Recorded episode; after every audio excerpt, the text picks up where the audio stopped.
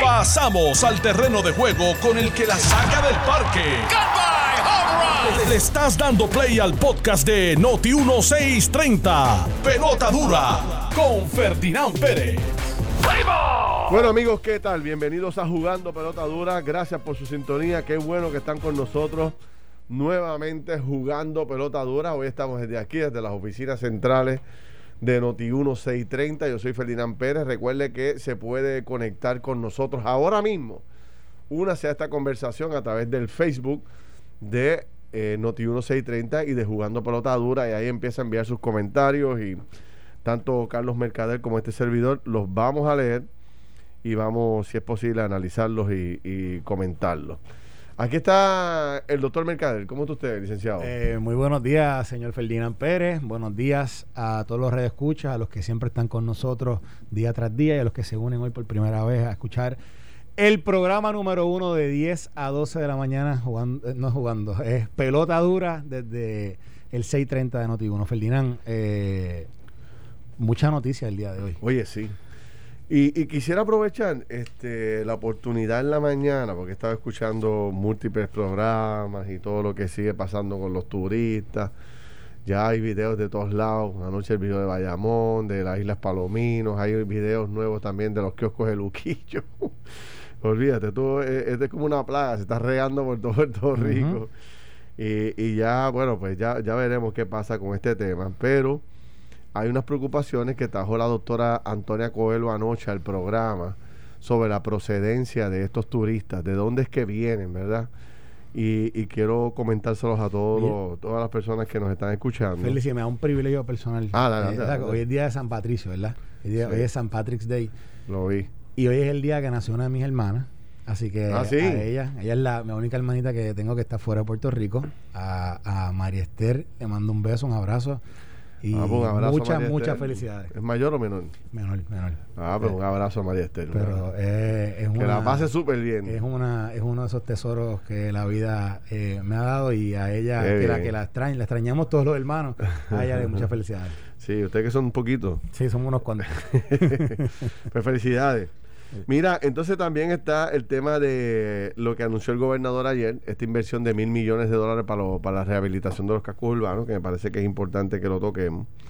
Hay otro tema que no quiero dejar pasar, que es, no sé si esto salió en el fin de semana, pero pues, pues, son tantos los temas.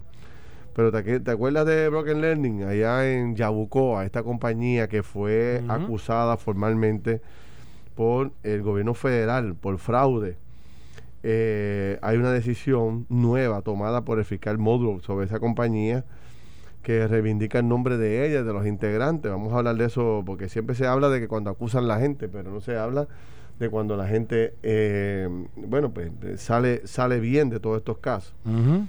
También está sin dinero, la, sigue sin dinero la Comisión de Elecciones para hacer la consulta de los cabilderos uh -huh. y ahora le toca a la Asamblea Legislativa tener que decidir qué van a hacer. Este, oye, un abrazo a don Carlos, que está hospitalizado. Así es. Eh, nuestro buen amigo don Carlos Romero Barcelo, que aunque mucha gente, eh, ¿verdad? Pues este no lo pudiera creer, es amigo nuestro, un, tipo, un tipazo, como digo yo, y cada vez que tengo la oportunidad, bueno, pues de entrevistarlo, disfruto mucho la conversación con don Carlos. Los alcaldes de Vieques y Culebra dicen que, mira, le dicen que no a la privatización de las lanchas. Esto tienes que explicármelo, este Carlos Mercader, tú, porque yo no lo entiendo. Hmm. Que no a la privatización de las lanchas, no quieren a HMS, que es la compañía que han contratado, no la quieren. Y vamos a hablar en los minutos iniciales de, de trabajo, Carlos Mercader, porque esto se sigue complicando. Nosotros anoche tuvimos una excelente conversación con múltiples sectores. Ah, anoche estuvo Manolo, ¿verdad? Ya estuvo Manolo también en el programa. Y estábamos hablando, nosotros hicimos una pequeña investigación, Carlos, en el equipo de trabajo de nosotros. Hizo una pequeña investigación durante varios días buscando las, las, la, las múltiples oportunidades de empleo que hay a través de todo Puerto Rico. Uh -huh. Y para sorpresa nuestra, en una pequeña búsqueda, identificamos más de 3.000 plazas de trabajo. 3.000. Más de 3.000 eh, en una empresa privada. Empresa privada. Uh -huh. eh, eh, en una búsqueda bien, bien sencilla, donde encontramos, por ejemplo, eh, que el Hotel El Conquistador anda ejecutando mil personas. ¡Wow! Mil. O sea, lo- ahí está el 30% de los empleos que... Exactamente. ¡Wow! Eh, el Hotel Whitham de Río Grande también anda reclutando una cantidad que sobrepasa las 100 o sea, que el sector turístico está, está booming. agresivo, está- ok. agresivo. Estos son dos ejemplos del sector turístico. Por otro lado, en lo que tiene que ver con gobierno, el Departamento de Salud anda reclutando cientos de personas para el famoso portal que se necesita. E hicimos una búsqueda por región y descubrimos que, por ejemplo, en la región de San Juan nada más, hay más de 1.500 plazas ahora mismo disponibles. Tú no tienes idea de todas las plazas que hay vacantes de todo tipo. En Caguas hay cerca de 400, en Bayamón hay 350, en Carolinas hay cerca de 300 más, en Ponce hay más de 200, en Arecibo hay más de 150 y en Mayagüez hay más de 150 plazas. Esto es nosotros, mis amigos, con una búsqueda. Yo no tengo personal Esto fue, esto fue por... suficiente. Esto es Google y... Google, haciendo unas llamadas a unas agencias de empleo, que vamos a conversar con, con Atabey Piñero en unos minutos, porque eh, el problema es ahora que la gente está rechazando de forma masiva las oportunidades de empleo. Anoche mismo en el panel llegó el presidente de Claro, eh, Agustín Montellano, y nos decía, mira, nosotros tenemos un problema terrible de reclutamiento, no conseguimos gente para venta, no conseguimos gente para el área de mercadeo, etcétera, etcétera, etcétera. Entonces, fíjate el, el fenómeno que se está dando. Eh, hay gente pagando cantidades significativas. Me llamó anoche una persona que tiene una compañía que se dedica a dar servicios a energía eléctrica, más, más de, ingenie- más de ingeniería que otra cosa. Eh, mecánicos, soldadores, ese tipo de trabajo. Ajá, trabajo dice, técnico. Exacto. Me dice, Felián, le estamos pagando a 18 dólares la hora y no aparece gente. Fíjate que alguien aquí me escribe rápido, ¿verdad? Me menciona que quizás los problemas es el salario, pero, o sea, pero No. eso, no es un mal, eso no es un mal salario. No, 18 no, no. dólares la hora, Eso buenísimo. es así. Entonces, eh, eh, eh, conversamos privadamente con una madre, jefa de familia, y este es el testimonio que ella nos da. No lo hicimos público, pero era un poco para investigar lo que está ocurriendo. Esta madre, que está desempleada, tuvo que dejar su trabajo para cuidar a sus hijos, recibe aproximadamente entre 400, 450 dólares semanales de desempleo. Eh, aparte de eso, está recibiendo un cheque adicional, una tarjeta adicional para alimentos, que son cerca de 350 dólares más de alimentos. Ujú. Más vienen las, ayu- las ayudas del PUA.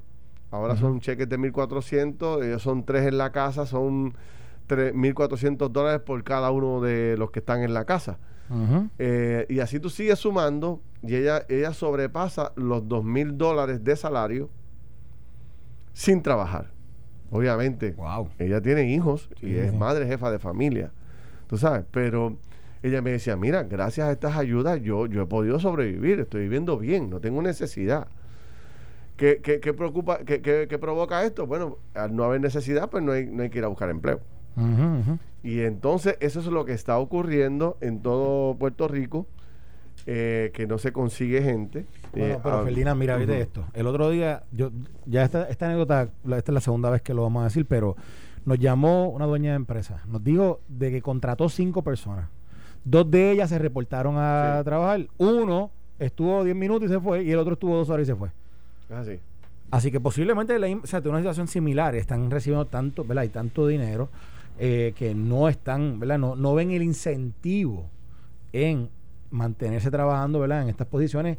No sé cuánto, cuánto trabajaba, cuánto pagaba esa posición, pero definitivamente, posiblemente, ¿verdad? Quizás el salario, ellos hicieron ahí la matemática y dijeron, bueno, si puedo estar sentado en el sofá en casa y recibo los chavos, pues estoy más, estoy más cómodo. Pero esto es algo que está pasando across the board. Y una cosa que te voy a comentar.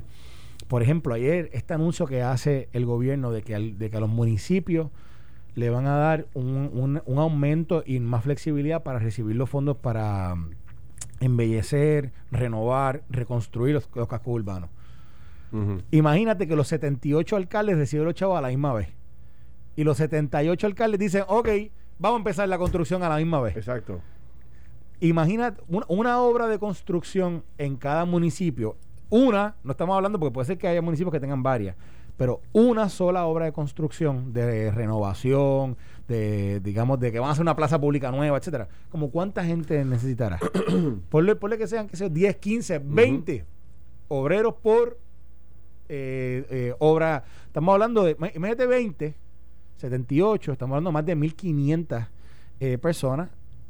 tendremos realmente la mano de obra para poder eh, contratar y poder, y poder usar esos fondos para, para la reconstrucción de, de esas plazas. Ese es el problema. Eso, uno, porque mientras eso está pasando, también están pasando todas estas otras obras en prepa, en plaza, la, está toda la empresa privada, ¿verdad? Donde están donde está habiendo desarrollo. Te, estábamos hablando el otro día que en Caguas se había desarrollo, me dicen que en Dorado hay mucho desarrollo también. Ah, o sea, esto está picking up un poquito, esto está eh, ganando tracción. Y, con el dinero que está llegando, la gente eh, de forma privada también está mandando a hacer cosas en sus hogares. Tanto ahí, Exacto. Yo veo por mi país hace un montón de gente eh, como que renovando, reparando, pisos nuevos, gabinetes, pintura, etcétera. Más lo que tú dices, cuando arranque ahora las obras de... Hay mil millones anunciados para los municipios de reestructuración en los cascos urbanos. ¿Cómo van a conseguir la gente para eso? Súmale acueductos, súmale vivienda, súmale autoridad de energía eléctrica, sobre todo todas las agencias grandes que tienen unas cantidades de dinero, bueno, estamos hablando de más de 50 mil millones para la calle. ¿Cómo lo vamos a hacer? Mira la historia que nos trae Atabey, Piñeiro, que es una experta en el área de reclutamiento de personal, una antigua colaboradora mía y que siempre me da información muy buena. Atabey, ¿cómo estás? Hola. Atabey, ¿me escucha? Sí, te escucho. Buenos días, Ferdinand, ¿cómo estás? Pues muy bien, muy bien. Encantado de tenerte aquí. Bueno, anoche, anoche, anoche hicimos una pequeña entrevista contigo que, me hubiese gustado que durara más, pero relataste unas cosas que son increíbles de, creer. ¿Qué está ocurriendo con, con, agencias de empleo como la tuya, que son tan importantes y que eh, los pues patronos, los patronos y las empresas privadas los llaman a ustedes para que para, para, para tratar de conseguirle el, personal que ellos necesitan necesitan. Sí, pues mira Ferdinand, en estos momentos este también nos da tristeza, ¿verdad? Pensar que la gente no quiera trabajar y echar para adelante, pero lo que te puedo decir es que eh, los, em, la gente te lo dice, te lo verbaliza que no quieren trabajar porque salen mejor con las ayudas, llegan a veces hasta nuestras oficinas con los papeles de desempleo para que se los llenemos. Este, como mismo te indiqué ayer, eh, se llama un volumen grande de personas que han solicitado, pero cuando a la hora de la de verdad de llamar no te contestan la llamada. Si alguien te contesta, le dices, pues mire, vamos a entrevistarlo, eh, llene los documentos, no los llenan eh, como mismo dijeran, 60 aproximadamente, de esos 60 se sacan dos, eh, se envían entrevistas y en muchas ocasiones no llegan, Ferdinand. Wow. Hmm. Este, hoy es un caso típico. A la, de hecho, para que tú veas cómo hemos tenido que cambiar este proceso de reclutamiento, que hay que estar encima de la persona para que termine el proceso Después de terminar, el día que les pauta la entrevista, se llama de camino para ver si ya la persona salió hacia la entrevista. Se le pide que por favor nos envíe un texto cuando llegue a la localidad para la entrevista con el cliente. eh, ha sido un proceso bien difícil, bien difícil el poder este y tú tienes y tú tienes una cantidad significativa de, de, oportunidades de empleo semanales, o sea que y, y Describe un de poco. 150 para arriba, Ferdinand. ¿Cuántos? 150 posiciones abiertas ahora mismo. Semanales. Semanales. semanales, surgen. Mira, y, más o menos de qué se trata este, estas plazas, para tener una idea de quiénes son las plazas que las plazas que se están buscando ahora mismo de trabajo. Mira, Ferdinand, yo tengo hasta unos proyectos este, de construcción y de manufactura en el área de Carolina, este, que me están pidiendo más de 30, 40 empleados. Este, yo tengo en el área hotelera de la hospitalidad, desde Isla Verde hasta Fajardo, Humacao. Hay sobre más de 50 en, eh, posiciones en la industria de la hospitalidad. Oh, wow. Eh, te digo desde los car wash este, hasta los hoteles, eh, todo el mundo. y, es curioso porque la, industria de la hospitalidad, ¿verdad? estamos ya saliendo del high season, ¿correcto? Estamos, exactamente, estamos saliendo del high season, ¿verdad? Hasta más o menos Semana Santa, que se llena de locales también en el área, pero sí estamos saliendo del Pero fuera, fuera de Semana Santa, Semana Santa es como el cierre del, de, la época alta, sin embargo están buscando mucho empleo. Pero ¿cuál es el problema? El, 725, ese es el problema que, que tú crees pero que... Yo te voy a decir una cosa, Ferdinand, ese es el problema, pero yo te puedo también decir, como digo una cosa, digo la otra, muchos clientes ya, de hecho, cuando hablamos para buscar empleados, eh, nos hemos apartado de ese salario estamos ofreciendo, ¿verdad? En usualmente que eran plazas 725, están comenzando en 8. Y, y este por eso mismo, para tratar a ver si incentivamos a estas personas a que por favor soliciten y quieran trabajar, pero tampoco no no ha funcionado, no ha dado no ha dado fruto. O sea que eh, ni subiéndolo a 8 dólares la gente, digo, es que 8 dólares sigue siendo un salario eh, bajo, ¿no? Pero Correcto. En el pasado no, pero ahora cuando cuando las ayudas cuando que está la economía no no y que las ayudas sobrepasan cuando tú sumas y gestas hay gente ganándose dos mil y pico de pesos mensuales con las ayudas del gobierno pues sobrepasa el 725 no sí, sí. y el y, el, y, de ese 8 dólares que te puede ganar Ponle que el cheque al final del día te llega de cuánto de, de como Bueno, si trabajas a 7.25 que son 2.90 a la semana, con lo que le sacan de seguro social un average para los empleados de 2.70 que cobran. De 2.60 a 2.70. O sea, o sea que son 20, 60, 80. o sea que eso serían... Es que es, lo que dice Ferdinand. Cuando, cuando comparan, ellos mismos hacen la matemática eh, de los fondos que se están recibiendo de ayuda automático eh, no compara. O sea, e, e, es, igual o Exacto. Ahora, eh, eh, históricamente, a través, por ejemplo, aquí me dice José Saya que eso no es verdad, que hay que llenar un montón de documentos, que conoce gente que lleva más de un año buscando trabajo y no consigue. realmente conseguir el trabajo y, poder completar la documentación con ustedes es tan difícil que provoque que que las mm, personas eh, se, se, se, rajen en el camino, no quieran llegar. No, mira, lo que pasa es que, ¿verdad? Recuerda que al estar en un momento histórico, eh, ¿verdad? El Departamento del Trabajo también nos ha pedido de requisito, hay unas documentaciones adicionales por lo del COVID. Tú tienes que hacer un cuestionario y asegurarte, ¿verdad? Que estás... Eh, cumpliendo con el mismo y es un poco, ¿verdad? Largo, pero como digo eso, todo es virtual. Nosotros le enviamos a los empleados, ya sea si no pueden, ¿verdad?, este llegar hasta acá o prefieren hacerlo virtual, se le envía la documentación donde se le hace hasta el highlight, donde exactamente tiene que firmar. Y eh, está mucho más sencillo. ¿Y qué va a pasar cuando se cuando se acaben las ayudas? ¿Qué va a pasar a tu juicio, pues conociendo todo el mercado como tú lo este conoces? ¿Qué va a pasar cuando en agosto se acaben o pase lo que está lo que anunció ayer Manolo Cidi, el secretario del Trabajo, que es que ahora va a haber un portal y se van a llamar a todos los eh, empresarios de Puerto Rico, le van a pedir una lista de los empleados que eh, se fueron a coger eh, los beneficios del desempleo y las ayudas del desempleo, pero que no quieren regresar. Se supone que entonces el patrono le conteste al Departamento del Trabajo, mire, eh, yo llamé a Carlos Mercader para que regresara a trabajar y Carlos Mercader no quiso trabajar, dijo que se me cae con las ayudas. Pues automáticamente, escuche bien mi amigo, automáticamente se supone que el Departamento de Estado, ¡pum!, le va a tumbar, le va a meter tijera a los beneficios que usted recibe. Y a lo mejor ahora el empresario va a estar molesto y dice, ahora vienes. Y a lo mejor te quedas sin trabajo. Digo, todo esto puede pasar. No estoy siendo aquí pesimista, pero todo esto puede pasar. Así que la gente tiene que poner ojo visor. No se puede quedar con el remoto en la mano esperando que nada pase. Si usted no ha regresado a su trabajo, tiene que hablar con su patrono y negociar, porque le van a quitar las ayudas que recibe. ¿Eso no es? Eh, eso es así, Ferdinand, y es que esto no es eterno. Y ha sido bien fuerte porque tú ves las personas que realmente quieren trabajar y en teoría se siente como una penalización al que trabaja porque entonces el que está trabajando va todos los días, eh, se presenta, está ganando menos que la persona que se está quedando en su casa.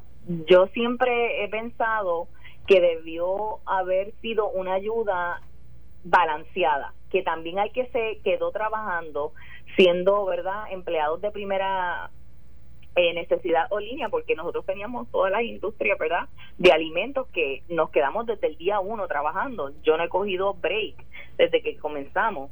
Este, y esas personas, eh, pues la, uno pues eh, se frustra, ¿verdad? Este, las personas este no entienden, ¿verdad? Eh, cómo es que yo trabajando gano menos que el que está en su casa. Bueno, Atabey, gracias. Ya hablaremos. Vamos a ver cómo esto pues se logra resolver. claro, cuando guste, Ferdinand, y gracias por la oportunidad. Oye, como siempre, un abrazo grande. Seguimos adelante. ya, te llamaré. Cuídense. Bueno, mis amigos, viste, Carlos, no, es, un invento. O sea, aunque mucha gente me está escribiendo aquí ahora diciéndome que no es verdad, que no hay oportunidades de verdad, que hay muy poco trabajo. No sé. este, yo todos los días con gente que está viviendo esto. Todo el mundo. Dueños, de, restaurantes, dueños de empresas, de, todo. no hay una sola empresa que yo conozca que no estén buscando. En las oficinas médicas en todos lados. No sé. Si, usted no consigue trabajo. sé de la industria solar, me habían dicho el otro día que ¿Se aplicaría ese refrán que dice que el que no tiene trabajo es porque no quiere? Pudiera ser, pudiera ser. Eh, mira, por otro lado, también hay que ver una cosa, Ferdinand, que ¿verdad? yo sé que estamos, estamos ya despidiéndonos de este primer eh, segmento, pero nos escribe alguien que yo creo que nos, puntualiza algo bien importante, que si es momento de, de, cambiar la manera de compensar al trabajador, todas estas ayudas del PAN, del plan médico, aportaciones médicas, etcétera, los incentivos que se dan, se le debe dar a aquella persona que no esté trabajando. Exacto, vamos a ver. Es un tema este que... momento, quizás es el momento de revisar todo Estás escuchando el podcast de Pelota Dura, en Noti1 con Ferdinand Pérez. Bueno, mis amigos, regresamos aquí a Noti1 630. Eh, yo soy Ferdinand Pérez, aquí está don Carlos Mercader. Estamos conversando de múltiples temas para terminar esta, esta análisis que comenzamos hace unos minutos del problema que va a enfrentar Puerto Rico. O sea, la gente que conoce sobre, sobre lo que tiene que ver con el desarrollo económico me plantean que este va a ser el problema más grande que va a tener Puerto Rico para su desarrollo. Todo o sea, por primera vez en la historia tenemos el dinero, tenemos la autorización, el dinero está del lado de acá, los proyectos ya están eh, debidamente formados, establecidos, definidos, aprobados, y ahora lo increíble es que no tengamos manos para poder hacerlos.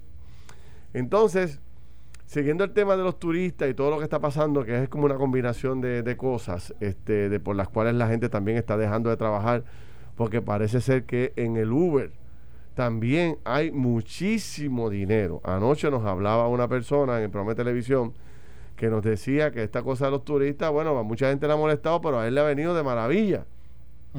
Se ganaba 800 pesos a la semana, que, oye, buen dinero. Buenísimo, son, son, son 1.600, 3.200 al mes. 3.200 billetes. Al mes.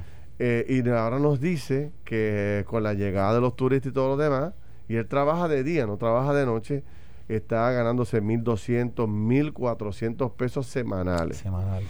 Y entonces dice, ¿cómo? Ven acá, no diga eso duro, todo el mundo se va a meter en esto. Pero anoche, hoy mismo, me escribió otro chofer de Uber, me mandó un, un, mensaje y quiero ponerlo para, para, para que tú puedas reaccionar y yo también. Dale, vamos a Ferdinand, no a todos los choferes de Uber nos va bien. Hay choferes que se las están viendo bien feas con los turistas. Los turistas nos están faltando de respeto a muchos de los choferes y nosotros tenemos que a veces hacer buche porque no tenemos, no tenemos la obligación, sino que sabemos que el cliente tiene el poder en sus manos para darnos una mala clasificación. Y choferes como yo nos cuidamos mucho de eso. Hay de todo, hay de todo en la, en la Villa del Señor. Ya tuviste este, los choferes ganando mucho dinero, otros quejándose, otros planteando que eh, lo que hacen los turistas que le dan una mala clasificación. Tú sabes que eso es fatal para los choferes de Uber, porque cuando tú vas a coger Uber, tú chequeas las clasificaciones positivas y negativas que tiene. Y si, si está muy negativo, el tipo lo vuela. Tú sabes, tú sabes que también los choferes pueden darle una clasificación al usuario. ¿Tú sabes eso? ¿Cómo es? Tú sabes que tú tienes una clasificación y que, o sea, por ejemplo, cuando tú pides un Uber, el chofer puede determinar si te recoge o no en base a la clasificación que ve de ti. Sí. ¿Tú sabes eso? O, sea, que, que tú también tienes, o sea, tú cuando en tu cuenta, cuando tú miras, el chofer te, te, te, da ah, clasificación. Sí. Así que si tú eres un, Si tú, si tú eres un mezquino, si tú eres un el pa- chofer no te pasajero mezquino, el chofer dice, es una estrella Sí, que- para que el próximo no te recoja. Así que ellos, ellos también pudieran, ¿verdad? Sí. Eh, eh, someterle a, a la sandunga en términos de, de, de, lo- de, cómo evalúan a las personas que lo, que lo que requieren su servicio, pero, pero yo sí he escuchado de que así como hemos visto, por ejemplo, estos turistas que van y dejan un revolú en los, en los cuartos de hotel, etcétera, he escuchado que también que con los carros, ¿verdad? Que son, Sí. son este careless, que no, no les importa Sí, sí. lo que el, eh, cómo, Mira, cómo tratan el vehículo, y- anoche la doctora Coelho planteaba lo siguiente, y este me paró los pelos. Y aquí eh, vamos a dedicarle un tiempito a esto porque me parece que es importante. Decía la doctora Coelho, que ustedes saben que es la, la ex cirujana general de los Estados Unidos, una eminencia en este tema. Decía que Puerto Rico tiene que preocuparse porque eh, de donde están viniendo estos turistas, que es la gran mayoría es del área de Nueva York, en esas áreas que están concentradas esos turistas ya está la nueva cepa del COVID. Y probablemente si seguimos con este boom de llegadas de turistas de esa área, con pasajes de 40, 50, 60 pesos de ida, este no dude, no duda ella que para ahora, para la Semana Santa, ya tengamos en Puerto Rico o ya está en Puerto Rico la nueva cepa del COVID. Wow. Entonces ella plantea algo que me parece que ya llegó la hora. Ella decía, mira, ya Nueva York está 24/7 vacunando. sí, Ya Nueva York, 50 Plus, todo el mundo vacunándose full, todo el mundo. full. Entonces en Puerto Rico ya es hora de que nos vayamos full de vacunación 24/7 y que tengamos otras edades también participando. Además- Mira, Carlos, cuando tú salgas de aquí, yo, yo siempre, casi siempre tengo que coger allá hacia el, el área de la autopista y paso casi a diario por el Pedrín Zorrilla. Yo paso todos los días por ahí, todos los días. ¿Qué pasó con aquella fila inmensa que se Bueno, hacía? Hace dos de- días hacía- había una filita ahí. Yo, yo paso gente. digo, yo no paso por la mañana, yo paso ya a esta hora, al mediodía. Pero, ah, porque tú vienes al revés, correcto. Exacto. Tú por la mañana la ves, yo la Sí. veo cuando ya el mediodía cuando bajo. Y el mediodía allí no hay nadie. 20, 30 carros. Y entonces yo digo, pero ¿por qué tenemos que vacunar por Y- tres horas, por cuatro horas? Vamos a vacunar hasta las 10 de la día, noche. el día. Incluso Si están llegando 100 mil, más de 100 mil vacunas semanales. Yo, yo estaba escuchando una historia de. ¿Quién fue que me.? Yo no me acuerdo que me comentó esto. Me estaban diciendo que, por ejemplo, que estaban haciendo alguna algún tipo de vacunación en algunas empresas, algunos lugares, y que llevaban vacunas de más. Entonces, ¿Es o sea, que, que, que si hubiese dis- que si hubiese planificación para que todas estas otras personas pudieran vacunarse, pues las vacunas están ahí. O sea, las vacunas están disponibles aparentemente. Y acuérdate que el presidente Biden dijo en, en, ¿verdad? en, lo que fue la semana pasada un anuncio que él dio sobre todo este tema de la vacuna y de la vacunación. Dijo que él quería que para julio 4, que, ¿verdad? que se celebrara la independencia del virus, ¿verdad? un poquito haciendo un, un simbolismo y un paralelismo con, el, con la independencia de los Estados Unidos julio 4, pero dijo que desde mayo primero, que él quería que se vacunara a todo el a mundo. todo el mundo. Pues yo, yo creo que, ¿verdad? Yo creo que es una iniciativa que nosotros podemos, pudiéramos tomar, eh, ¿verdad? Mira. Si, si tenemos la disponibilidad de ellas, ¿verdad? Porque tampoco después quiero que se nos forme un revolú, que cuando digan, todo el mundo va a vacunarse, y de momento, y de momento la gente dice, no, no hay vacuna, era que, ¿sabes? ¿Por, qué me, por qué me invitaron para acá? O sea, que, que- que no pase eso, pero, pero debe ir creciendo inmediatamente a que más gente se pueda Mira, yo tengo testimonios de dueños de farmacias que me dicen, Felinán, no me llega la gente para vacunarme, para vacunarlo.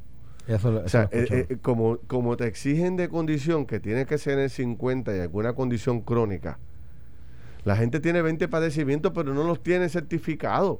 Entonces alguna gente llega con las, con las, con el pote de medicina, llegan, este Carlos, con los potes de medicina para evidenciar las condiciones que tienen.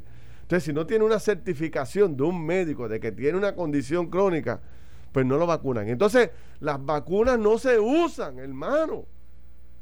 O sea, la verdad es que, que yo, yo he sido el principal defensor y colaborador del Departamento de Salud. Me pongo en la primera, en la fila de los primeros 10. Y yo creo que se ha hecho bien. Sí, sí, sí. sí. Pero ya, ya ¿sabes? Yo no que- veo fila en ningún lado. Y en algunos sitios particulares podrá en la mañana. Pero vete después del mediodía a ver donde tú ves una fila aquí. Sí, sí, sí. Entonces, ¿por qué no se ve fila o mucha gente vacunándose en el Pedro Zorrilla que está, el- que está la Guardia Nacional? ¿Por qué? Porque lo que le dan son 300 vacunitas. sí, sí.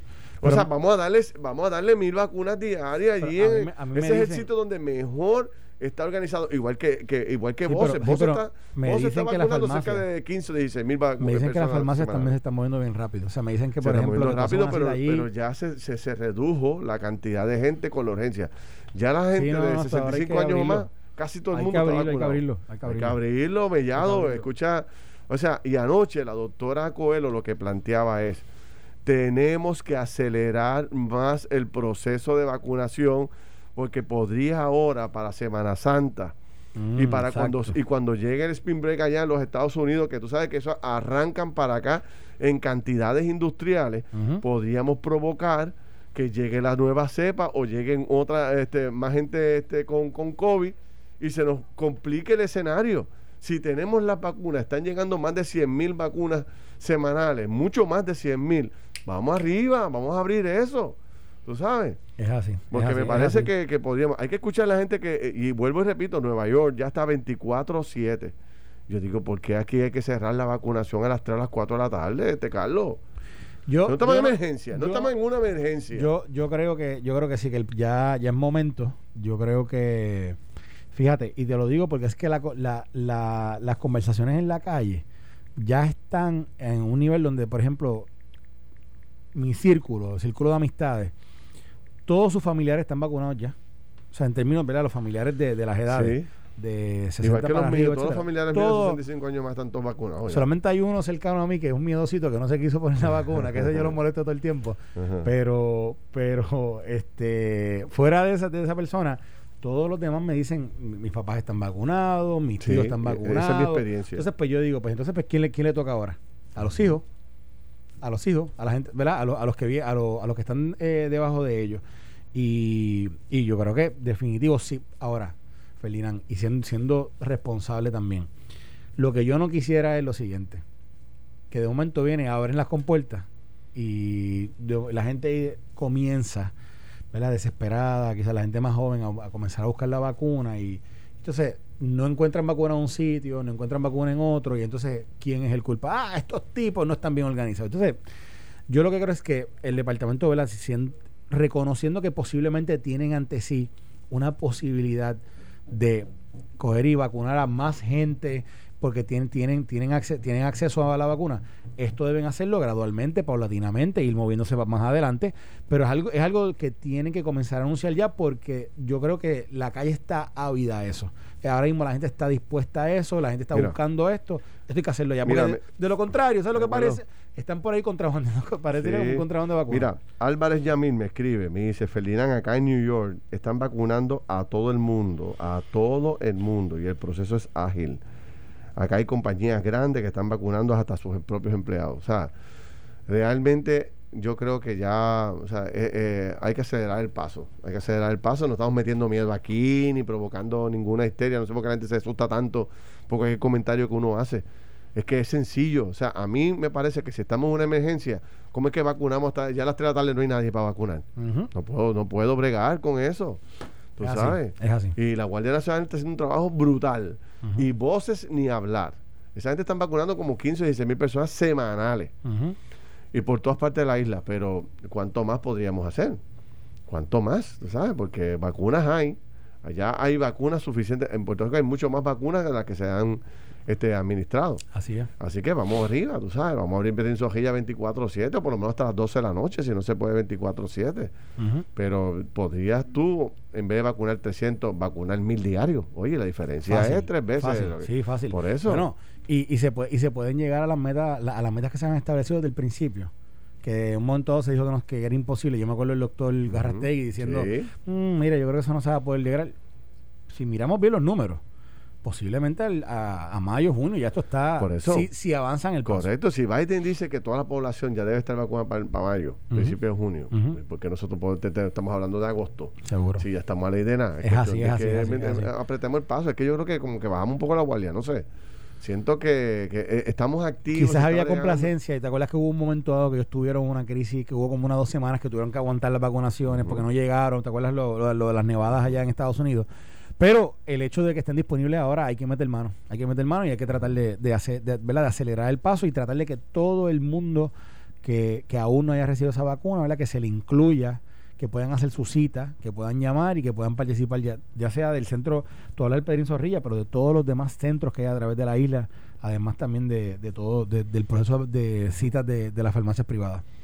Bueno, vamos a ver. Eh, este es un tema que nos apasiona a todos. Obviamente todos queremos vacunarnos. Este, tú sabes, yo estoy en la fila de los no vacunados, estoy loco por vacunarme también, pero esperaré mi momento. Yo estoy en la misma. Esperaré mi momento, pero pero pienso que hay tantas otras personas que con condiciones que... aquí, no, escribe Julito García, hay que mira lo que dice, y los que trabajamos que tenemos menos de 50 años, ¿para cuándo? Exacto.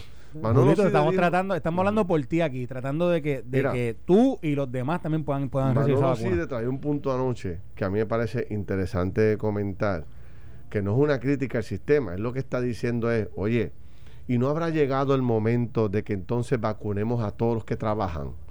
Porque si entonces, si estamos pidiendo a la gente que vaya a trabajar, si estamos pidiendo a la gente que redoble el esfuerzo, que llegó el momento de meter manos a la obra, bueno, bueno pues si no me vacuna, porque entonces la población joven, la población de mediana edad, que es la que tiene toda la fuerza del mundo para salir a trabajar, no está vacunada. Pues entonces no podemos pedir a esa, a esa población también que corra riesgo. Vete a trabajar, te voy a pagar. ¿Y la vacuna para cuándo? No, no, la vacuna todavía tú no cualificas. Yo creo que hay ahí un, ¿cómo te digo? Una contradicción en el mensaje y en la estrategia. Definitivo. ¿Verdad que sí? Sí, lo hay, lo hay, lo hay. Tú sabes, y yo creo que, o sea, ¿cómo te, yo te puedo decir a ti? Si yo, eh, eh, eh, ¿cuán difícil es que yo te pueda decir y yo te lleve mi ID de mi trabajo? Mire, yo estoy trabajando. Yo trabajo en Tele 11 soy un trabajador, trabajo allí, eh, o soy un técnico de Tele 11, o trabajo en Notibuno, o, trabajo en un supermercado, o un garaje. Esta es mi ID. Y tú la chequeas, está certificada, ah, qué bueno, venga por aquí, pum, y lo vacuna.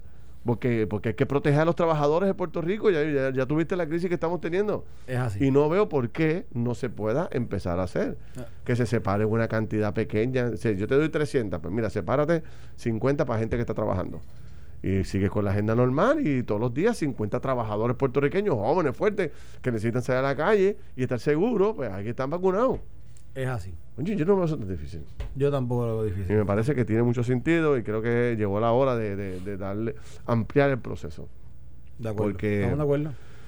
Estamos de acuerdo. o sea, digo, lo que pasa es que es, en beneficio, una cosa, es en beneficio de todos. De Puerto Rico. Es, en beneficio de todos. Es en beneficio de la sociedad o sea, es en beneficio de, de incluso yo, mira de quién te voy a decirle que es en beneficio. De nuestros niños, porque los niños son los que no se pueden vacunar todavía, ¿verdad? Más sin embargo, si tú vacunas a todo, a todo, a toda la otra eh, población hábil, ¿a quién está protegiendo? Seguro. A los niños. De hecho, a los niños que están en la escuela. ahora, ahora que está toda esta apertura nuevo, nuevamente de, de, las escuelas, escuelas privadas, escuelas públicas, volviendo ¿verdad? al salón de clase. Eh, si todos los adultos que están en el entorno, ¿verdad? De todos los jóvenes en, Puerto Rico que, no se pueden vacunar o que todavía no hay vacuna para ellos, pues, ¿a quién está protegiendo allí? Mira, exacto. Este y tú sabes que los representantes de la cadena de alimentos, todos los que trabajan en la cadena de alimentos, desde, desde, el supermercado, como el distribuidor, el importador, que están, que están tan, tan metidos en este tema y están tan metidos en el trabajo, porque esta gente no han fallado esa es otra estructura que está pidiendo a gritos. Sobre todo lo que yo te comentaba la semana pasada. Vete a un restaurante al mediodía. A ver cómo están. Están explotados de gente.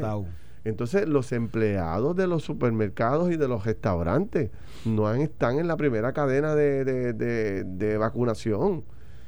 ¿Tú sabes? mira, mira que me dice aquí alguien que ya en Florida eh, todos los veteranos ya están, ya están vacunados, no importa la edad. Eh, o sea, que ya allá están vacunando ya sin, sin importar la edad. En la Florida. Ah, vamos a meterle, hay que meterle aquí en Puerto Rico. Vamos, vamos, este, vamos a, vamos a empezar a una exhortación, es una exhortación. Seguro, vamos a empezar a tener esta conversación pública. Entonces, seguro que Mellado nos escuche, nos escucha la doctora Edith Cardona también, el gobierno en términos generales. Yo, yo estoy seguro que cuando ellos hagan su evaluación van a ver que la apertura que se dio del 50 plus con condiciones crónicas ha sido bien pequeña la acogida. O sea, tienen que abrir. Y también eh, que toda la gente que queda por vacunarse es porque estamos terminando muy temprano. O sea, Puerto Rico está, como gran parte del mundo, en una emergencia. Estamos haciendo compras por emergencia para el Departamento de Educación.